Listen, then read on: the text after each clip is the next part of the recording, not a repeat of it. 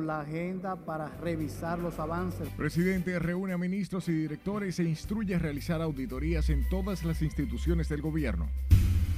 Ejecutivos de la Asociación de Industrias visitan el Palacio en medio de expectativas por la reforma fiscal. Me la vine a poner porque es obligado.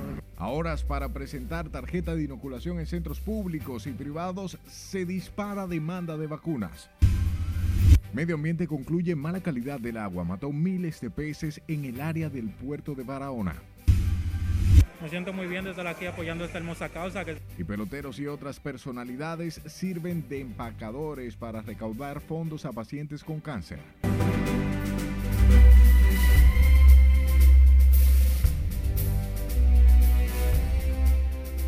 Hora de informarse, buenas noches y bienvenidos y como siempre, para mí un honor. De inmediato comenzamos y lo hacemos con el presidente Luis Abinader que encabezó este viernes una reunión con ministros y directores donde pasó balance al proceso de vacunación, la implementación de las nuevas medidas restrictivas desde el próximo lunes, así como la ordenanza para que todas las instituciones del Estado sean sometidas a una auditoría para determinar el nivel de transparencia.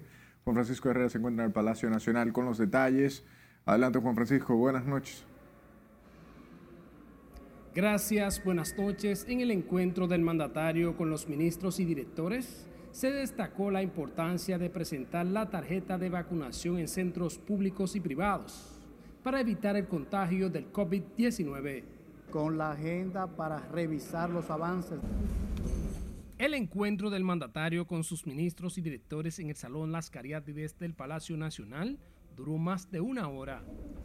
Al concluir la reunión, el vocero de la presidencia, Homero Figueroa, anunció que el presidente dispuso que todas las entidades sean sometidas a una auditoría.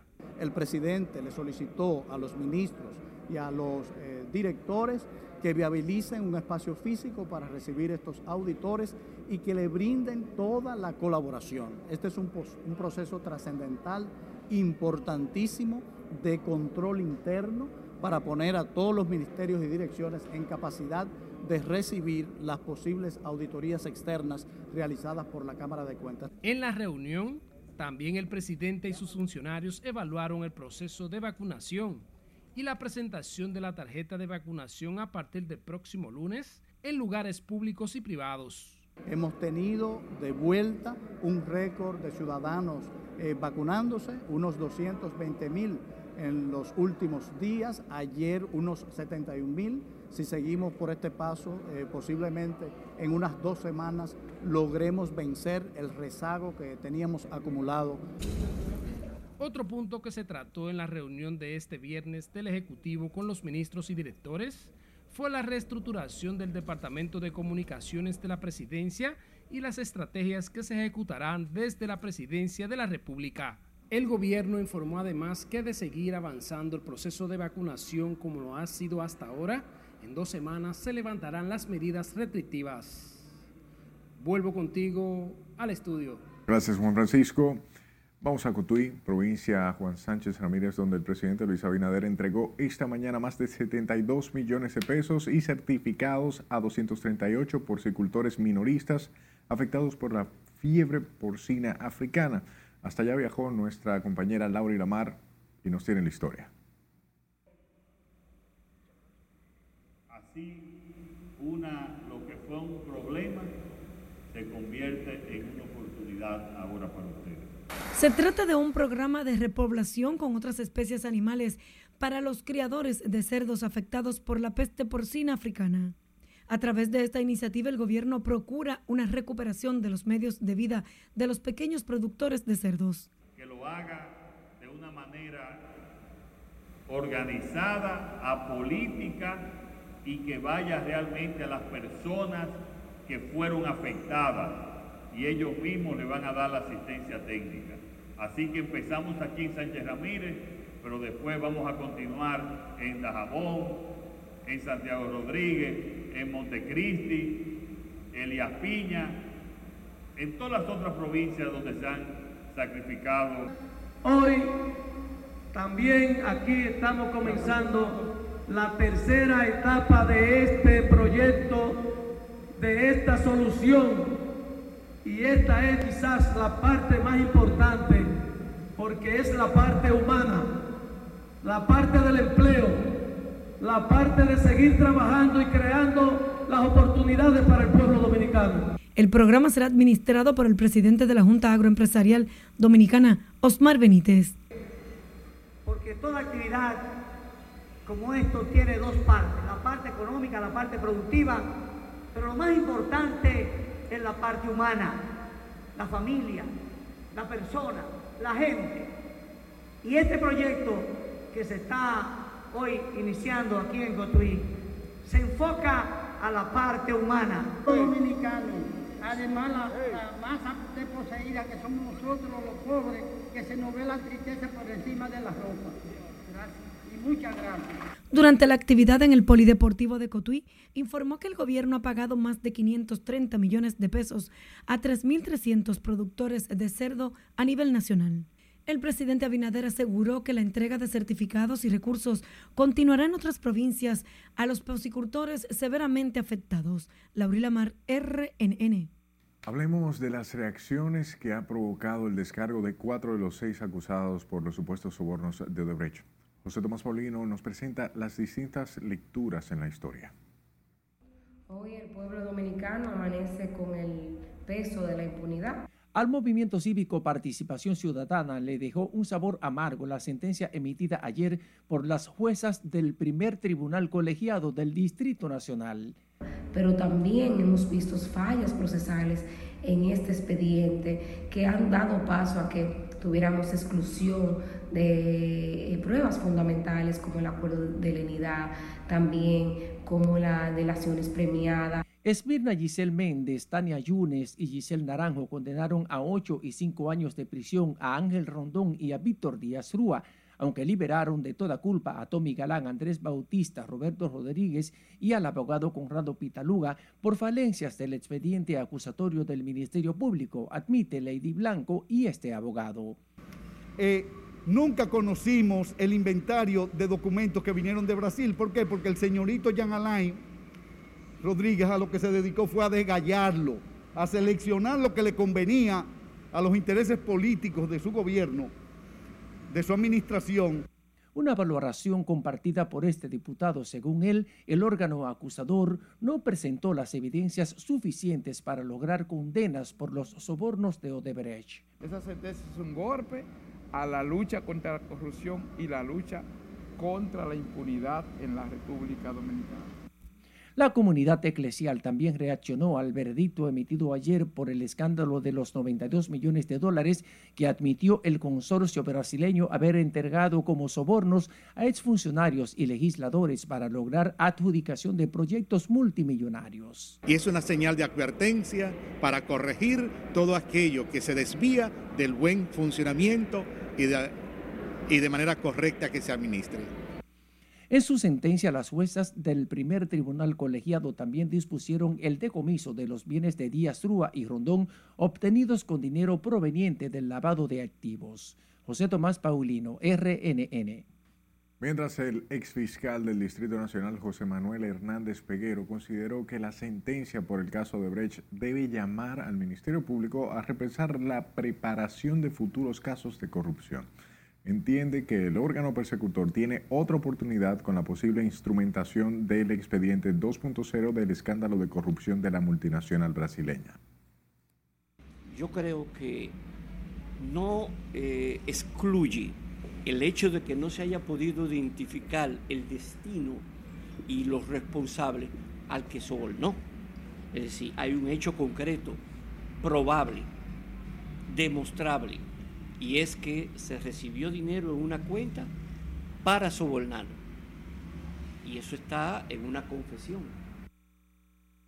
El ex fiscal y ex juez Hernández Peguero aclaró que el hecho de que no hayan sido identificados a los receptores de sobornos no exculpa a Ángel Rondón de haber recibido los fondos para esos fines, como reconoció la empresa brasileña. Mientras que el embajador de Israel en la República Dominicana valoró la lucha del Ministerio Público para combatir y sancionar la corrupción administrativa, Daniel Bryan señaló que la corrupción puede destruir el buen funcionamiento de una nación y plantea la importancia de que los administradores de fondos públicos actúen apegados a las leyes. Y sí, tenemos que luchar contra la corrupción. Esto es lo que hay que hacer. Y, si vamos a dar espacio a, criminales o si vamos a dar espacio para tráfico de drogas en cualquier país, no estoy hablando sobre la República Dominicana, esto puede destruir países, esto puede dañar turismo, eso puede hacer mucho daño. Y por eso sí hay que actuar con, las eh, normas internacionales. El diplomático destacó la solidez de las relaciones entre Israel y República Dominicana, lo que fortalece los programas de cooperación para el mejoramiento de la producción agrícola con el uso de tecnología. También abogados de Santiago opinaron sobre la sentencia condenatoria contra Ángel Rondón y Víctor Díaz Rúa por el caso de Brecht y que también absolvió a cuatro imputados por el caso de sobornos. En este sentido, consideran como un fracaso la lucha del Ministerio Público porque no pudo probar los sobornos que la empresa brasileña admitió haber pagado en el territorio dominicano. Y que evidentemente la defensa técnica de Ángel Rondón y los demás imputados que fueron condenados, eh, la Corte tendrá que tomar otra decisión respecto a esa situación. Realmente el Ministerio Público no probó la acusación por no haber llevado a cabo el proceso como es debido. En el caso, por ejemplo, si ustedes observan de, de Víctor Díaz Rúa, por, citar un ejemplo, el tribunal ni siquiera pudo condenarlo por corrupción ni por soborno, sino que lo condena por supuestamente no haber podido justificar los bienes que tiene. Y eso no era la, esencia del caso de Brett mismo. De acuerdo a nuestro corresponsal Junior Marte, los abogados de Santiago creen que Rondón y Díaz Rúa podrían resultar gananciosos cuando presenten un recurso contra la sentencia ante la Corte de Apelación, anticipan que lo mismo ocurrido con Odebrecht podría repetirse en otros casos de corrupción. En tanto que expertos jurídicos afirman que el fallo en contra y a favor de los imputados en el caso de Odebrecht se veía venir, ya que inicialmente el Ministerio Público no instrumentó un expediente a la altura de las consecuencias penales. Los profesionales del derecho indicaron además que la condena contra el empresario Ángel Rondón y el ingeniero Víctor Díaz Rúa se caerá en un tribunal de alzada, ya que no existen culpables de recibir los alegados sobornos. Tuvieron ganancia de causa, que hay que decir algo, muchos de ellos, por la prescripción, porque la acusación que hizo el Ministerio Público estaban prescrita la mayoría. No significa eso, que no tuvieran culpabilidad han puesto una pena promedio entre la más alta y la más baja, porque además tenían una acumulación de diferentes acusaciones que fueron disputadas, pero que además en nuestro sistema llevan a una penalidad acumulativa, sumatoria. El primer tribunal colegiado del Distrito Nacional sentenció a 8 y 5 años de prisión a Ángel Rondón Rijo y al ingeniero Víctor Díaz Rúa por el caso de Brecht y se mantendrán en libertad hasta tanto se varíe la medida de coerción que le fuera impuesta inicialmente. Cambiamos de tema. La Oficina de Atención Permanente de Santiago impuso un año de prisión como medida de coerción en contra de un agente de la policía acusado de matar de un disparo a un ciudadano mientras perseguía a un supuesto delincuente. El raso Vladimir de la Rosa Valdés cumplirá la medida en el centro de operaciones de la policía ubicado en Mano Guayabo. El agente está acusado de provocarle la muerte de un disparo en la cabeza a Pedro Antonio Guzmán cuando disparó su arma en medio de una persecución. Los familiares y la defensa del joven expresaron que se mantendrán firmes hasta lograr que el imputado sea condenado a la pena máxima. De su lado, el alcalde de Villa Altagracia y un pastor de ese municipio de San Cristóbal sostuvieron un enfrentamiento verbal con expresiones que iban desde charlatán hasta ladrón y violador de mujeres, según quedó grabado en un video que fue compartido en las redes sociales. Este incidente inició cuando José Miguel Méndez, alcalde del municipio, aprovechó el uso de la palabra en una actividad para arremeter contra dos personas, entre ellas el pastor, a quienes acusó de obstaculizar cualquier obra.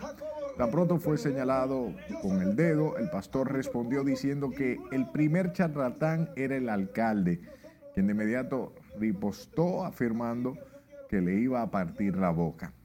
El vergonzoso incidente ocurrió en una actividad pública y enfrente de todos los presentes. La información está en sus manos. Vaya a nuestra página web rnn.com.do y ahí encontrará informaciones locales, internacionales, diversión, deportes, curiosidades y también verá nuestras redes sociales como arroba noticias donde salimos en la emisión en vivo. Envíe sus denuncias al 849-268-5705 y escúchenos en Spotify, Apple Podcasts, Google Podcasts y plataformas similares como Noticias RNN.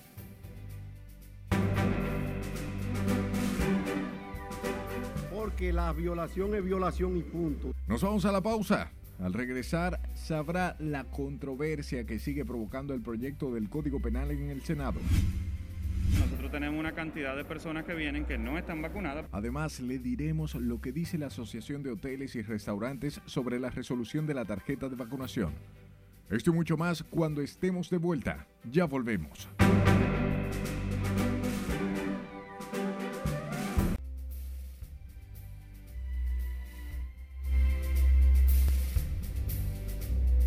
Haití va a donar a Honduras 250 mil vacunas contra la COVID-19 que están a punto de caducar a través del mecanismo COVAX, informó ayer la Organización Panamericana de la Salud.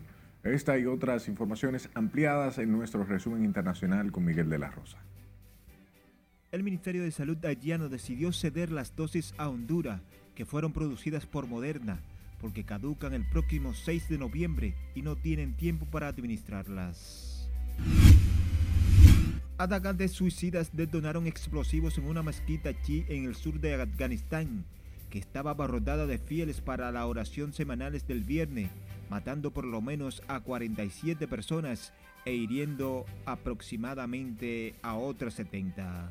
El ataque se produjo una semana después del atentado reivindicado por la filial local del grupo extremista Estado Islámico en el norte de Afganistán, donde fallecieron 46 personas. Pasamos a Texas, estado que continuará con la prohibición de la mayoría de los abortos, después de que una Corte Federal de Apelación rechazó el intento más reciente del gobierno del presidente Joe Biden para revertir una ley que se ha convertido en la mayor restricción a la interrupción del embarazo en Estados Unidos en casi medio siglo. Murió este viernes el diputado conservador británico David Amett tras ser apuñalado varias veces durante un evento en su circunscripción en el sureste de Inglaterra, conmocionando a un país aún marcado por el asesinato en el 2016 de la diputada laborista Jo Cobbs. Taiwán investiga las causas del devastador incendio de un edificio en Kaohsiung, en el que murieron 46 personas, un suceso que generó enfado y angustia en una sociedad víctima de fuertes desigualdades. En Francia, a partir de hoy este pago es la frase que se repitió este viernes en las farmacias, donde aún los reticentes a la vacunación anti-COVID debieron desembolsar hasta 44 euros por un texto que le abre fugazmente las puertas de la vida social. En las internacionales, Miguel de la Rosa. Volvemos a nuestros horizontes. El Consejo de Seguridad de las Naciones Unidas extendió por nueve meses más la misión de la ONU en Haití, después de que China y las potenciales occidentales alcanzaran un compromiso de última hora. El Consejo adoptó por unanimidad una resolución que extiende el mandato por menos del año que esperaba Washington, pero más de los seis meses deseados por Pekín. El voto se dio horas antes de que expirara la misión política, ahora extendida hasta el 15 de julio del 2022, en un país sumido en una crisis que empeoró a raíz del asesinato del presidente Jovenel Moïse. Pekín dejó claro que vetaría una extensión del mandato por un año, mientras el acuerdo de nueve meses implica una evaluación del secretario general de la ONU a los seis meses. Y el presidente de la comisión bicameral que estudió el Código Penal anunció que someterá la revisión del artículo sobre la violación sexual en un ambiente de una relación de pareja para evitar que esas diferencias retrasen la aprobación del proyecto. Con más detalles, Nelson Mateo. Pero no hay posibilidad alguna de que la República Dominicana no tenga el código en un tiempo muy corto. El senador Santiago Zorrilla dio garantías de que el código será aprobado. Eso es imposible, señor. Hemos trabajado los 422 artículos del Código Penal de la República Dominicana y no se va a caer por un solo punto. Y para lograrlo, el presidente de la comisión bicameral prometió someter la revisión del artículo 132 que penaliza las violaciones sexuales entre parejas. Podríamos revisarlo, podríamos revisar ese y quizá otros artículos, pero el código está aprobado ya. O sea, el código está, fue aprobado por nosotros en la comisión y ya lo que falta es rendir informes favorables. La propuesta de revisar el tema que enfrenta a los titulares de la comisión bicameral encontró apoyo en otros legisladores. Eh, pero si es violación, o sea, si yo no quiero, si yo no te doy permiso, ¿por qué tú respetas mi cuerpo? O sea, me estás agrediendo, me estás violando. Entonces entiendo que ese es uno de los puntos que debe de revisarse en nuestro Código Penal. Mira, es que, es que no debió existir ningún diferendo entre ellos. Ahí parece ser un mal manejo, porque la violación es violación y punto. Usted no puede establecerle atenuante a una relación no consentida. Pero la violación, el, el, el problema de la violación eh, realmente está en su artículo y está claro. El que viola a una, una mujer o la mujer que viola a un hombre también porque igual eh, especifica claro cuáles son las la, penas. Los miembros de la comisión bicameral se reunirán el próximo miércoles. Debatirán la sanción de uno a cuatro años impuesta a los violadores sexuales entre pareja. Nelson Mateo, RNN. Y sepa que la solicitud del PLD para que la Junta Central Electoral oficialice a cuatro precandidatos presidenciales fuera del plazo establecido generó un enfrentamiento entre partidos con interpretaciones contradictorias de las normativas electorales. Y como nos cuenta María Ramírez, la Fuerza del Pueblo acusa al PLD de desafiar a la autoridad de los miembros de la Junta.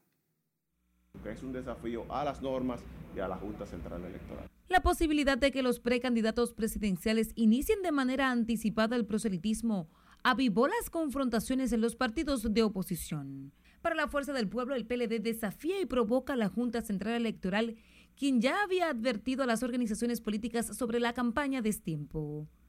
Esa postura encontró una firme respuesta en el delegado político del PLD. Es un desafío porque la Junta llamó a que los partidos políticos pues hicieran eh, caso a lo que establecen las normas electorales y que se circunscriban a hacer actividades electorales o, actividades políticas partidarias, más no de proselitismo electoral de candidatos. Esa postura encontró una firme respuesta en el delegado político del PLD. Es una reacción de temor y, y de otros sectores que están preocupados por el buen, la buena receptividad que han tenido esta propuesta de precandidatura. Para el delegado del Partido Reformista Tácito Perdomo, la inexistencia de un reglamento para la aplicación de la ley de régimen electoral da potestad a las organizaciones a actuar según su interpretación de la normativa. Pero lo que pasa es que todavía no hay ningún reglamento de la Junta. ¿Qué es una campaña? ¿Qué es una campaña? No lo dice. ¿Qué es una marcha? No lo dice. Entonces, porque ustedes me preguntan que si, quiero ser candidato presidencial, me y yo diga que sí ahora, estoy en campaña por ejemplo. Hasta el momento, los aspirantes presidenciales por el PLD son la ex vicepresidenta Margarita Cedeño, el alcalde por Santiago Abel Martínez, el ex procurador de la República Francisco Domínguez Brito y Maritza Hernández, quienes serían oficializados en una reunión del Comité Central a fin de mes. En un comunicado, la Junta Central Electoral llamó a los partidos y a los postulantes a candidaturas para las elecciones generales de 2024 a cesar en lo inmediato la actividad proselitista. Margarita Ramírez, RNN. Ya solo 72 horas para la entrada en vigencia del requisito de la tarjeta de vacuna obligatoria para entrar a lugares públicos y privados, sigue en aumento la demanda en los centros de inmunización. Nos cuenta Siledis Aquino. Porque si ellos, si ellos dicen que no son responsables, entonces ¿por qué, ¿para qué grupo Más de 5 millones 50 mil dominicanos están completamente vacunados, aunque algo más de un millón no tiene ninguna de las dosis. Estos no podrán asistir a lugares públicos y privados ni usar los sistemas de transportes a partir del venidero lunes. La razón que ha hecho correr a muchos a los centros de vacunación en procura del suero que los protege de la muerte ante posible contagio con el virus. Tú verás entonces por eso tapones en la calle, porque, porque están pidiendo a los choferes, a los conductores y quizás desmontando a la gente de la guagua. Tú sabes que aquí es un monopolio todo eso. ¿Por qué no? Eso en el consentimiento informado que ellos nos pusieron a firmar, según ellos, ellos no están seguros 100% de que esta vacuna sea segura, ni la Sinovac ni la Pfizer tampoco. También supera el millón de ciudadanos con el refuerzo o tercera dosis. Los rezagados están conscientes de los inconvenientes que enfrentarán el lunes si no están vacunados. Excelente, está muy bien. Que se le entregue a cada quien que debe tener su vacuna puesta, así tenemos mayor protección. Me la vine a poner porque es obligado ya, porque según a partir del lunes, el que no tenga su tarjeta no va poder transitar ni en su vehículo personal porque le van a pedir este documento. Muchas personas han optado por plastificar su tarjeta de vacunación o colocarla en su celular para no correr el riesgo de no tenerla consigo cuando las autoridades la soliciten. Sila Disaquino, RNN. Ponga atención, la Asociación de Bancos informó a todos sus empleados y clientes que a partir del próximo lunes será obligatoria la presentación de la tarjeta de vacunación a la entrada de sucursales y oficinas bancarias. En el cumplimiento, más bien en cumplimiento a la circular 016-21 de la Superintendencia de Bancos establece que los visitantes deberán presentar su cédula de identidad y su tarjeta de vacunación conteniendo por lo menos dos dosis de la vacuna contra la COVID-19. La entidad precisó que, acorde a la resolución de manera transitoria, se admitirá la entrada a los establecimientos a las personas vacunadas con una sola dosis y estén dentro del plazo para colocarse la segunda dosis conforme lo anunciado por el Ministerio de Salud Pública. De su lado, el presidente de la Confederación Autónoma Sindical Clasista animó a los ciudadanos a vacunarse, debido a que este lunes entra en vigor el requerimiento o requisito de la tarjeta de inmunización para entrar a espacios públicos y privados. Gabriel del Río Doñé expresó que la vacuna es elemental para enfrentar la pandemia que ha causado más de 4.000 muertes en el territorio dominicano. La vacuna es fundamental, indudablemente que no debería ser obligatoria, pero hay que proteger la población. Usted me dirá, bueno, yo no voy a vacunar, pero usted no tiene derecho a infectarme a mí. Todos tenemos el derecho a vacunarnos. Usted tiene derecho a no vacunarse, pero usted no tiene derecho a infectarme a mí porque no se vacuna. La próxima semana será requerida la tarjeta de vacunación a los ciudadanos que acudan a lugares públicos o privados y los lugares de trabajo, luego de que el gobierno levantó en todo el país el toque de queda. Mientras que el vicepresidente Azonadores descartó que exigir la presentación de una tarjeta de vacuna a los turistas para el ingreso a lugares públicos y privados afecte el ingreso de extranjeros al territorio dominicano. Andrés Marrancini aclaró que esa medida dispuesta por las autoridades sanitarias aplica para todos los ciudadanos, incluidos los visitantes extranjeros. Nosotros tenemos una cantidad de personas que vienen que no están vacunadas, pero que sí tienen que presentar sus pruebas y todo eso dependiendo de lo que le corresponde al protocolo. Yo creo que la confusión en la resolución tiene que ver con que llama a los resultados por la Junta de Aviación Civil, que es que norma la parte de los pasajeros. El Ministerio de Turismo no norma eso. Agregó que la afluencia de visitantes registra un número importante y se mostró optimista con las proyecciones para el sector turístico a finales del presente año. En medio de la atención del país ante una eventual reforma fiscal, los ejecutivos de la Asociación de Industriales visitaron esta tarde el Palacio Nacional sin que haya trascendido los detalles de su visita. Cícero Almanzar y Celso Juan Marrancini subieron a la escalera principal de la Casa de Gobierno e inmediatamente caminaron en dirección donde está el despacho del presidente Luis Abinader y del ministro de la Presidencia, Lisandro Macarrulla. Una hora más tarde, los empresarios se volvieron a ver, pero al observar a la prensa se dirigieron al primer piso donde abordaron sus vehículos.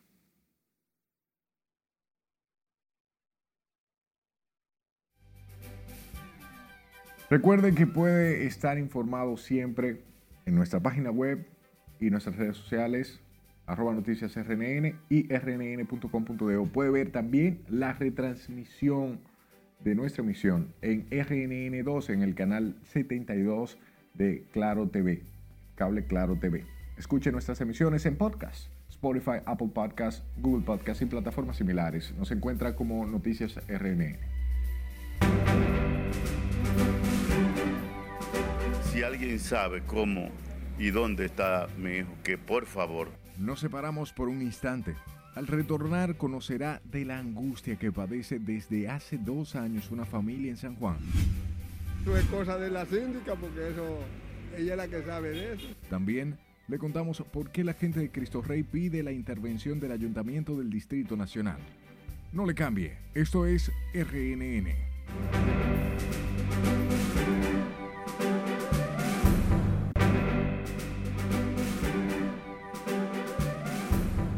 Gracias por darnos de su tiempo. Familiares de un joven desaparecido hace más de dos años en San Juan dijeron hoy estar desesperados por el tiempo transcurrido sin saber de su pariente.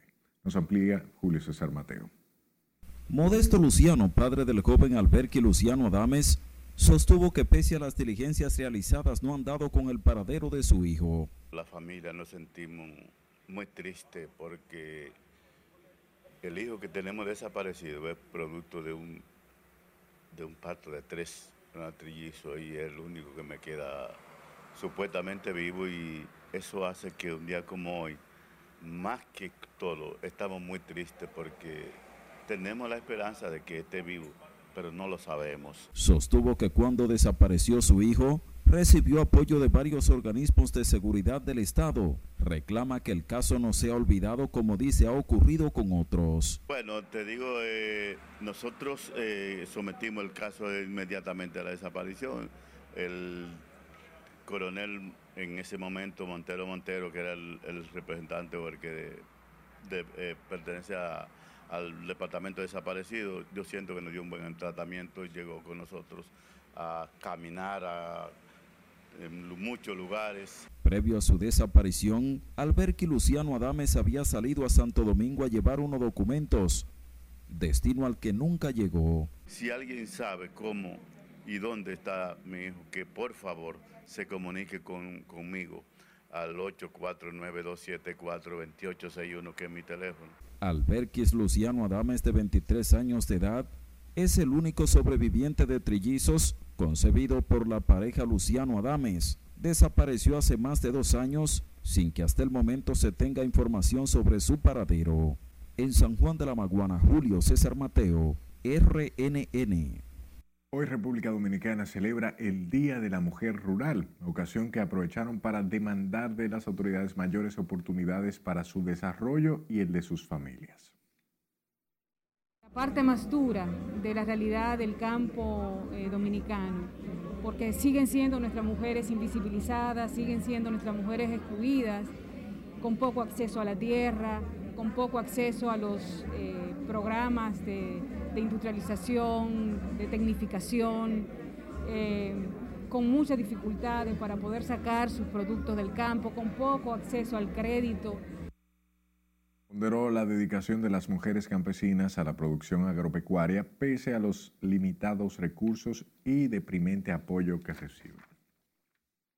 Hablemos del ambientalista Luis Carvajal, quien advirtió que la riqueza natural de la República Dominicana sigue amenazada por la acción depredadora y afán de expandir la explotación minera a zonas productoras de agua.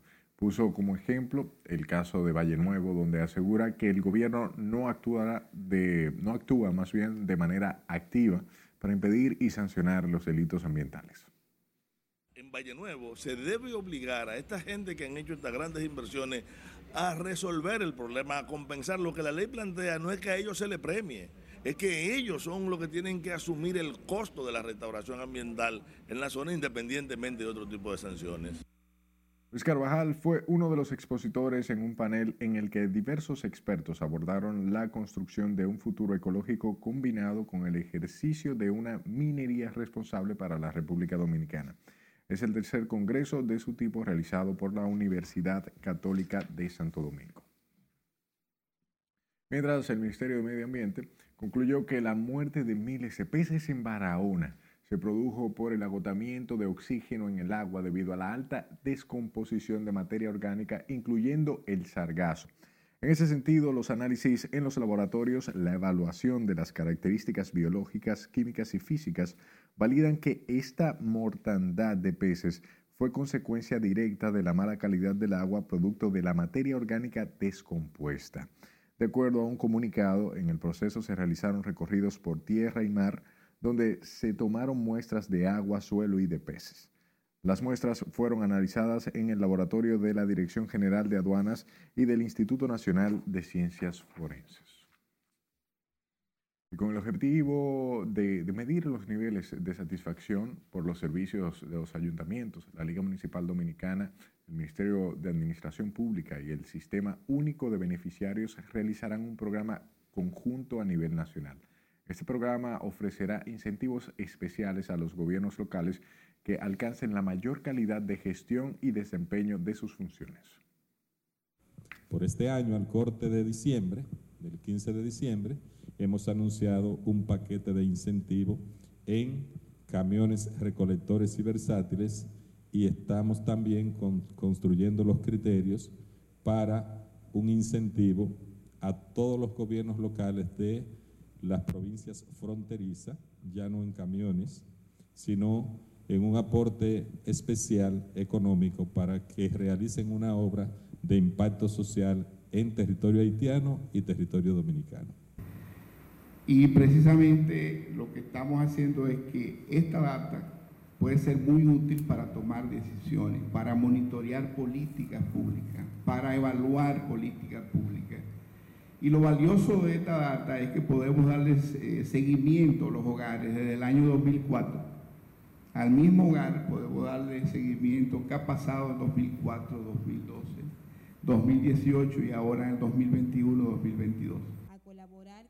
La colaboración de las tres instituciones está definida en un acuerdo firmado por Víctor de Asa, secretario general de la Liga Municipal, y Jeffrey Lizardo, director del CIUBEN explicaron que ese plan servirá para el diseño y ejecución de intervenciones efectivas como vía a asegurar el bienestar social y económico de los ciudadanos. Cambiamos escenario. Moradores en el sector de Cristo Rey, en el Distrito Nacional, pidieron este viernes a la alcaldesa Carolina Mejía designar policías municipales para impedir que los ciudadanos lancen basura a las calles y conviertan las calles en vertederos improvisados. Nuestra compañera Ana Luisa Peguero conversó con ellos y nos preparó la historia. Ahí viene un camión, ahorita a las seis, por ahí llega el camión, se para ahí y la recoge, pero es que al ratico vuelven la gente y tiran toda la basura ahí. Los residentes de Cristo Rey culpan a los mismos comunitarios de la contaminación que están causando los vertederos de basuras que se observan en cada esquina de la barriada. Aseguran que los vecinos solo esperan que el camión se vaya para proceder a tirar nuevamente los desperdicios en la calle. Ellos han pasado como otra vez hoy. Desde que se ve el camión, nos echan basura otra vez. Eso es cosa de la síndica porque eso, ella es la que sabe de eso.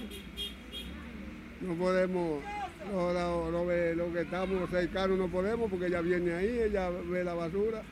Una de las calles más afectadas es la avenida Ortega y Gasset. Señalan que las autoridades del Ayuntamiento Nacional deberían colocar policías municipales para evitar que de otros sectores vengan a lanzar basuras a Cristo Rey.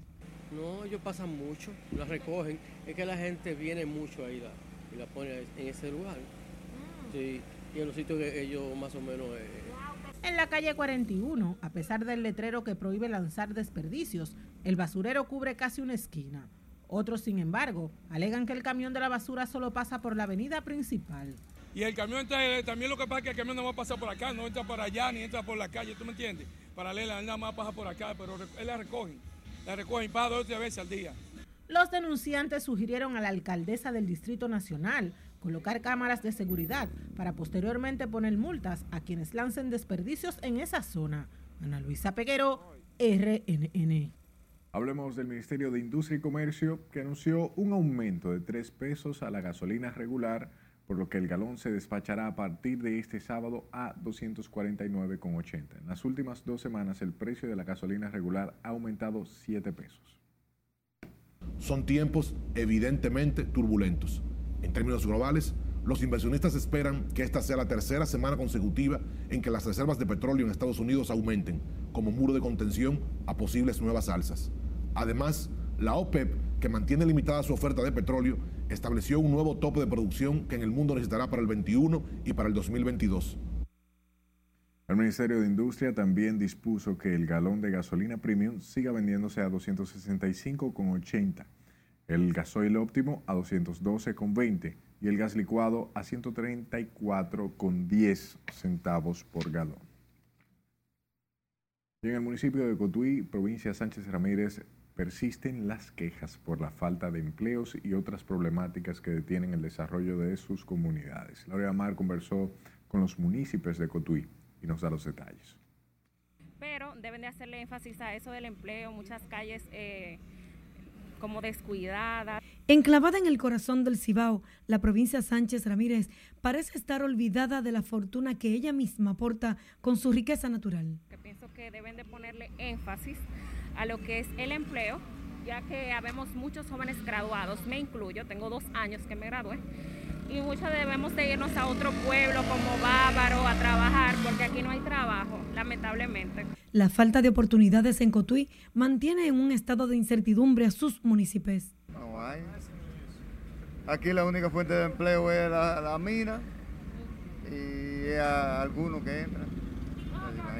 Atribuyen el incremento de los casos delictivos al escaso acceso que tienen los jóvenes al momento de buscar empleo. Eso es lo que está provocando a que hayan tantos atracos, tanta delincuencia, tanta, tanta juventud que se está llevando a lo que es los vicios, a lo que es la, la, delincuencia. Y ese es el problema que está pasando en el país, a causa de que ahora todo se está multiplicando en precios los altos precios y, los empleos igualitos, no, no suben, no suben eh, eh, el empleo para el empleado. Entonces, ¿cómo puede, cómo puede el pobre eh, cubrir las necesidades? Aseguran que la crisis derivada del COVID ha empeorado la posibilidad de tener una vida digna. Además, insisten en el daño que ha causado a sus ríos la contaminación producto de la explotación minera. Laurila Mar, RNN. Sí, el flujo ha cambiado eh, después de las nueve medidas que ha tomado el gobierno. Nos vamos a nuestra última pausa. Al regreso sabrá por qué la zona colonial ha comenzado a recobrar su dinamismo y esplendor.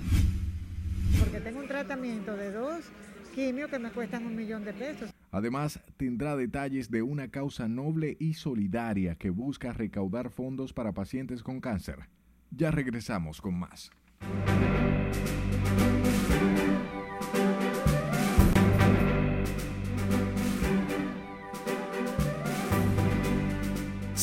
Buenas, iniciamos la entrega deportiva hablando del juego en proceso. Boston visitando a los Astros de Houston y es que en el mismo segundo episodio ya perdiendo 1 por 0 Boston, Kike Hernández hace, hace esta atrapada con bases llenas que salvó el episodio y puso a hablar el partido. El mismo Quique, luego de hacer esa jugada, primer bate del episodio número 3, parte alta, conecta cuadrangular, empate el juego 1 a 1. Le dije que el juego habla. Después de que Quique Hernández salvó ese batazo de cabeza en el center field con bases llenas y la saca, presagios del béisbol, podemos decir. Mientras tanto, Boston está brincando de emoción porque empató el primer juego de la serie de campeonatos de la Liga Americana. Ahí va el carrito. Así disfrutan el cuadrangular los muchachos de los Medias Rojas. Entonces, prosigue el juego. Comienzan a calentar dos dominicanos más porque abrió un dominicano y los dos siguientes lanzadores fueron dominicanos de los otros de Houston. Pero Houston, we have a problem. Tenemos un problemita. Los Medias Rojas comienzan a atacar Hunter Renford. Renford consigue un doblete, remolcador de carrera. Y el relevo de los Medias Rojas por el cuchillo. Y en la parte alta de la sexta entrada, 3 por 1. Siguen ganando los Medias Rojas de Boston a los Astros de Houston. Juego número uno. Está mermado el bateo de Houston y el picheo de Boston. Parece que sí. Luego de que Scherzer llevara a los Dodgers a enfrentarse Atlanta con una jugada que todavía el mundo del béisbol le está criticando porque entienden que se equivocó el árbitro este sábado, 8 y 8 de la noche, el primer choque de trenes. Los Dodgers visitan a los Bravos de Atlanta. Y el favorito de esta serie, ligeramente, serán los Dodgers que a pesar de tener el mejor récord de los dos equipos, comienzan con desventaja de la casa, porque hasta que no se define el equipo para jugar en la Serie Mundial, sigue la principalía de que el dueño de la casa no puede ser el wild card comodín. Y los Dodgers ganaron 106, pero son el wild card. Y por eso no tienen la ventaja de la casa en esta serie. En lo que el hacha va y viene, los Bravos intentarán dar el golpe sorpresa. Lo mismo está intentando Boston. Y la serie mundial que comienza exactamente cuando comienza la liga de béisbol invernal será, será entre Dodgers y Boston. Muy bien. Para los que llevan anotaciones, a usted le gustan las Predicciones. predicciones. Exacto. Ahí está. Tengo que concentrarme en algunos números, pero mientras tanto, esas son las predicciones del béisbol. ¿Quién gana entonces? Resumen. Boston con Dodgers, Serie Mundial. Serie Mundial. Sí, tengo que. El lunes te digo entonces quién gana la Serie Mundial. ¿Qué, eh, 15 de octubre. ¿Y qué pasa en el canal 72? Siempre estamos presentes porque es RNN 2. RNN 2, retransmisión de nuestras emisiones. Gracias, Manny, por las informaciones.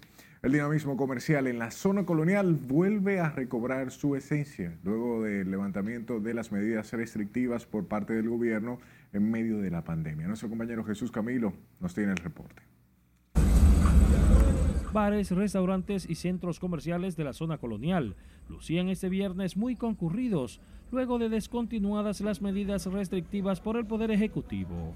Propietarios y empleados de estos negocios respaldan la disposición del gobierno, pero no comparten que sus clientes deban presentar tarjetas de vacunas, lo que consideran molestoso. El flujo ha cambiado eh, después de las nueve medidas que ha tomado el gobierno con relación al, al toque de queda. eh, se ha sentido la mejoría en estos establecimientos. Sin lugar a duda que eh, todo ha ido mejorando, eh, todo es un proceso. Espera- esperamos que siga así. Nos ha ayudado, ha ayudado mucho lo que es el parqueo de la Tarazana que tenemos nuevo acá. La afluencia de turistas extranjeros y visitantes locales evidencian la reactivación económica de la zona colonial. Porque nadie va a estar de que sacando tarjeta, que llegue un cliente preguntando si se vacunó o no se vacunó. Por ejemplo, lo, lo de la tarjeta de vacuna, eso está muy bien, pero también hay ciertas medidas que son medidas muy, muy pesadas. El levantamiento de las disposiciones restrictivas en medio de la pandemia ha permitido una mayor recomposición económica, restablecer cientos de empleos y motivar a la ciudadanía a vacunarse contra el virus. Jesús Camilo RNN. Y sepa que el Salón de Prensa Bueno Torres de la Dirección Nacional de Control de Drogas fue sometido a un proceso de remodelación en toda su estructura para facilitar el trabajo de los periodistas que cubren la fuente. Con el apoyo de la Embajada de Francia en el país a través de su programa de lucha contra el crimen organizado, el salón fue sometido a trabajos de iluminación, sonido y pantallas LED para transmisión e imágenes. También se habilitó un amplio espacio para la colocación de los equipos de prensa, mobiliario y un área de recepción. El acto de inauguración fue encabezado por el titular de la DNCD, vicealmirante José Cabrera Ulloa, y el embajador de Francia en el país, Eric Fournier.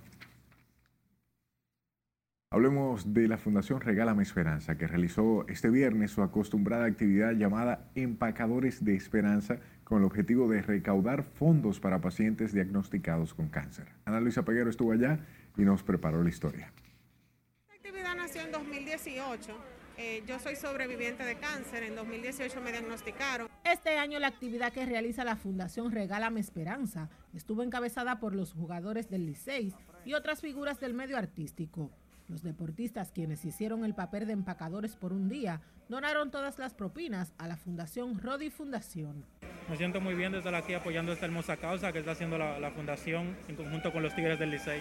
Vengan, vengan todos a apoyar esta causa, Empacadores de, de, Esperanza. Vamos a estar el día de hoy hasta las 8 aquí en la Sirena Churchill y mañana a partir de las 8 de la mañana. De su lado, Fara de la Mota, presidenta de Regálame Esperanza, explicó que se escogió a Rodi Fundación por celebrarse en octubre la lucha contra el cáncer de mama.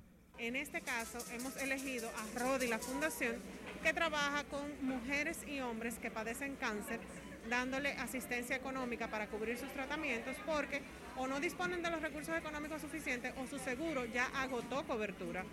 Mientras que la presidenta de la Fundación Rodi dijo que el dinero recaudado será utilizado para unos tratamientos de quimioterapia. Muchísima, mi amor, simplemente para el lunes yo tengo que tener un millón de pesos porque tengo un tratamiento de dos quimios que me cuestan un millón de pesos, o sea que es una actividad que para nosotros y para los pacientes es muy valiosa.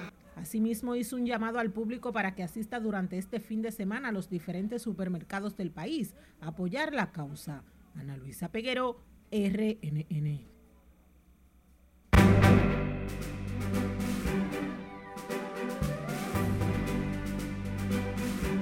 Hola, ¿qué tal? Muy buenas noches. La rubia dorada Paulina Rubio está de vuelta con nueva música. Aquí los detalles.